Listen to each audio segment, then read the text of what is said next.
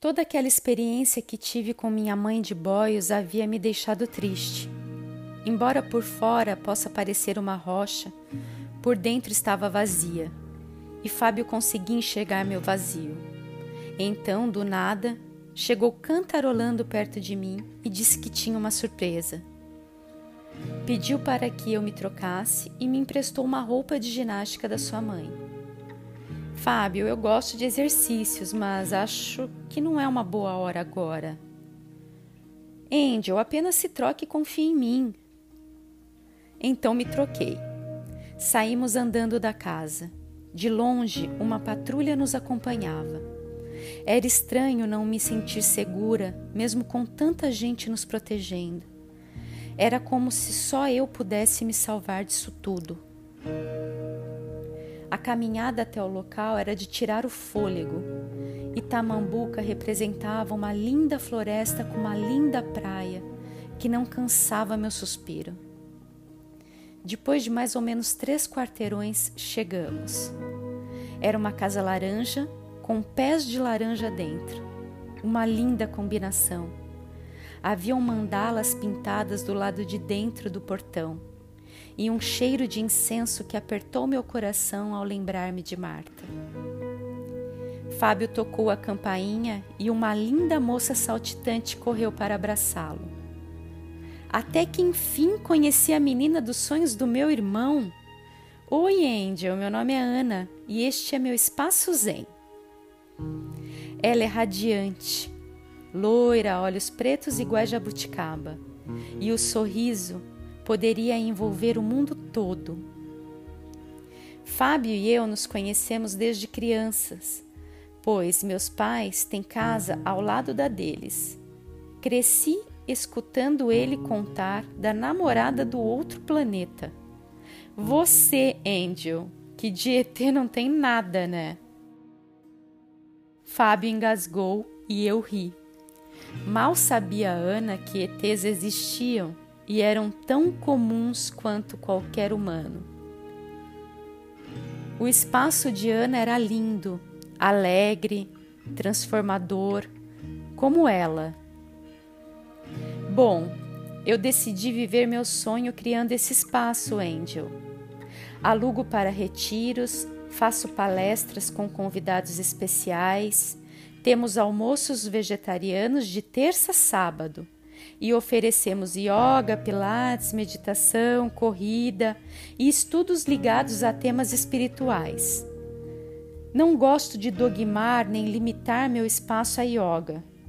Vi muita banalização da palavra, sabe? Yoga não é uma postura, não é um mercado, não é um slogan, nem é a melhor coisa do mundo. Yoga é um tipo de caminho para uma conexão com o seu eu superior mas nem todos encontram conexão com yoga. E tudo bem. Podemos cantar Tom Jobim se isso fizer bem para o seu coração. Aqui, minha maior missão é que cada um se realize do seu melhor jeito, entende? Ana, agora eu entendo por que Fábio me trouxe aqui. Apertei suas mãos e ele entendeu o quanto isso seria importante para mim. Tudo está aonde deve estar. Basta prestarmos atenção. Bom, Angel, vou deixar você aqui e na hora do almoço venho para almoçarmos, tudo bem? Pode deixar, Fá, que cuidarei bem dela. Já é minha irmãzinha. E me deu um beijo. Sempre quis ter uma irmã. Mais um presente que ganhei de Fábio. Angel, Fábio me contou por cima sua história, inclusive o lance do sequestro. Disse que você tem uma missão muito importante para realizar e vai precisar de toda ajuda para isso vir à tona, certo? Sim, Ana, exatamente isso. Pois bem, já me disse também que você pratica meditação. Sim, desde pequena. Então é nisso que vamos focar. E se você sentir necessidade de usar outras práticas do espaço, fica à vontade, combinado? Combinadíssimo. Para meditação, Você tem alguma preferência? Eu gosto de silêncio, Ana. Ótimo, eu também. Chegamos na sala de meditação. Sem altar, sem cores, apenas almofadas, cadeiras, zafus num canto. Você escolhia qual preferiria e escolhia o local também. Eu escolhi ir para a varanda, embaixo de uma cerejeira. Sim, ela tinha uma linda cerejeira na varanda. Coloquei minhas almofadas embaixo e fechei os olhos. Um calor começou a subir pelo meu corpo. Gotículas se formavam, mesmo com a temperatura baixa do outono. Um calafrio tomou conta de mim. Um vazio. De repente, um mundo sem forma. Como um raio, minha consciência transpunha espaço após espaço. Pensei nos guerreiros minha consciência fez a ligação. Alan, não conseguimos localizá-la nem aos pais. Eles desapareceram. Nem nossos videntes estão conseguindo acesso. Calma, guerreiros. Uma hora sua energia de proteção irá fraquejar e encontraremos ela.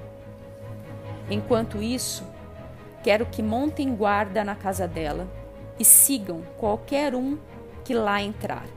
Entenderam? Alan?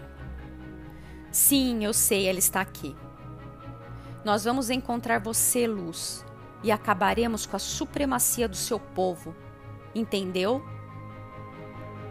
Dei um grito. Anne estava ao meu lado, com uma toalha e um copo de água. Garota, que transe foi esse, hein? Ana, desculpe, sem desculpas. Aqui não é espaço para culpas. Tudo é um processo, tudo faz parte. Encontrou o que queria? Sim. Então continue. Há mais além, não é? Sim. Dizem que pessoas que meditam leem mentes. Não é bem assim. Não é para isso que a meditação serve. Mas quem medita deixa os olhos enxergarem o pensar e o sentir sem falar é o mundo sutil que se revela aos ouvidos daquele que adentraram ao silêncio. Os dias estavam transcorrendo maravilhosamente com a ajuda de Ana. Eu me sentia cada vez mais fortalecida. Passava as manhãs meditando, alongando, correndo. À tarde levava todas as minhas anotações para a praia e enquanto Fábio surfava, eu intercalava minha admiração por ele por decifrar charadas. À noite voltava para Boias. Avisei Fábio e meus pais para que ninguém fosse até a casa. Realmente ela estava sendo vigiada. Meus pais estavam bem na China. Papai aprendendo novas técnicas e mamãe fazendo aulas de mandarim e culinária local. Mexer com alimentos era a forma dela fazer mágica. Minha relação com Fábio estava cada dia mais íntima, como se tivéssemos casados. Engraçado isso, esse lance de acharmos essa vida uma caixa de surpresas é só para quem vive na caixa escura da mente, porque tudo tem uma exatidão. Mesmo cercada de suspense, nenhuma peça preenche espaço errado. Angel, quero que você conheça alguém, corre até aqui. Alguém havia chegado e, pela animação, era alguém bem importante.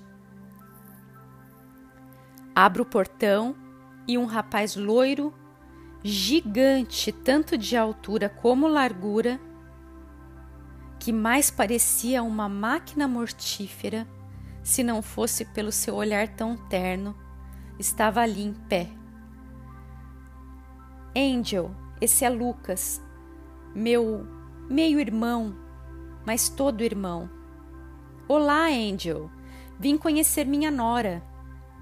E deu uma piscadinha. Fábio me contou que o pai do seu pai criara o pai de Lucas como filho.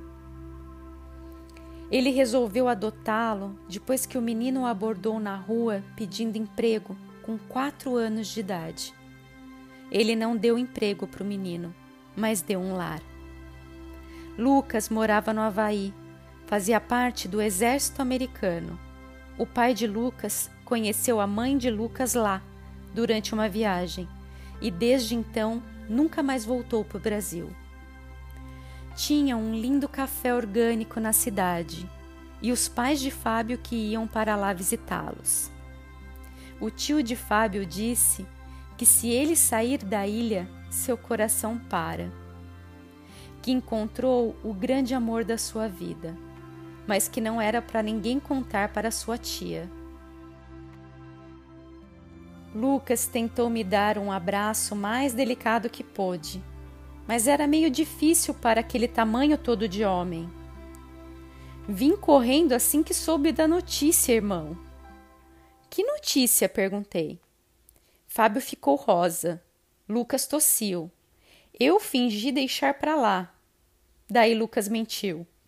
Ser o guarda-costas particular de vocês, horas. Boa, Lucas fingirei acreditar novamente. E entramos. Para uma garota humana tão solitária, estava ganhando uma família enorme, pedaços de amor de todas as formas. Entrei no quarto, estava exausta. Quando estava indo tomar meu banho, um lindo vestido azul claro, com rendas e flores bordadas, em cima da cama com um bilhete. Vista, estou no jardim. Assim que o vesti, me senti como uma flor num lindo buquê. Ele me envolvia.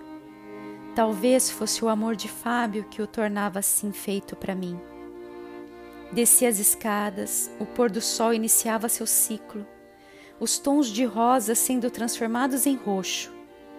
Por todo o gramado haviam flores e luzes em formatos de coração. Fui seguindo-os até a areia. E quando piso na areia, lá estavam Lucas e Fábio, num altarzinho de madeira improvisado, e Ana ao centro. Lucas, me vendo, correu até mim, todo desengonçado. Bom, Angel, sei que não era assim que você imaginava mas tivemos que fazer este primeiro porque meu irmão não quer viver nem mais um dia sem você. E ele precisa oficializar o amor de vocês. Dito isso, colocou minha mão no seu braço e uma linda sinfonia de Beethoven começou a tocar. Meus olhos encheram de lágrimas. Assim que cheguei no altar, minhas mãos tremiam Angel, eu não preciso esperar mais para saber do amor que sempre senti por você. E quero fazer de você minha vida para sempre. Sei que estão faltando pessoas aqui, mas prometo, quando tudo passar, faremos com todos juntos. Por ora, você me aceita simplesmente assim, como seu marido? Ah, Fábio, eu o beijei e assim que um sim sussurrado saiu, Ana fez sua bênção em forma de um poema. Quando fala o amor, a voz de todos os deuses deixa o céu embriagado de harmonia. Shakespeare sussurrei. Quem mais senão ele que mais amou? Que vocês sejam tão felizes quanto a força de seus amores, meus queridos. E, assim, um lindo anel em forma de coração adentrou na minha vida, como desde sempre, num susto após o outro, e vários possam vir ainda me assustar de amor por ele. Amo você, Fábio. E nosso beijo foi longo, durando todo o luar, para descansar no azul claro do amanhecer, como Angel agora casada com Fábio.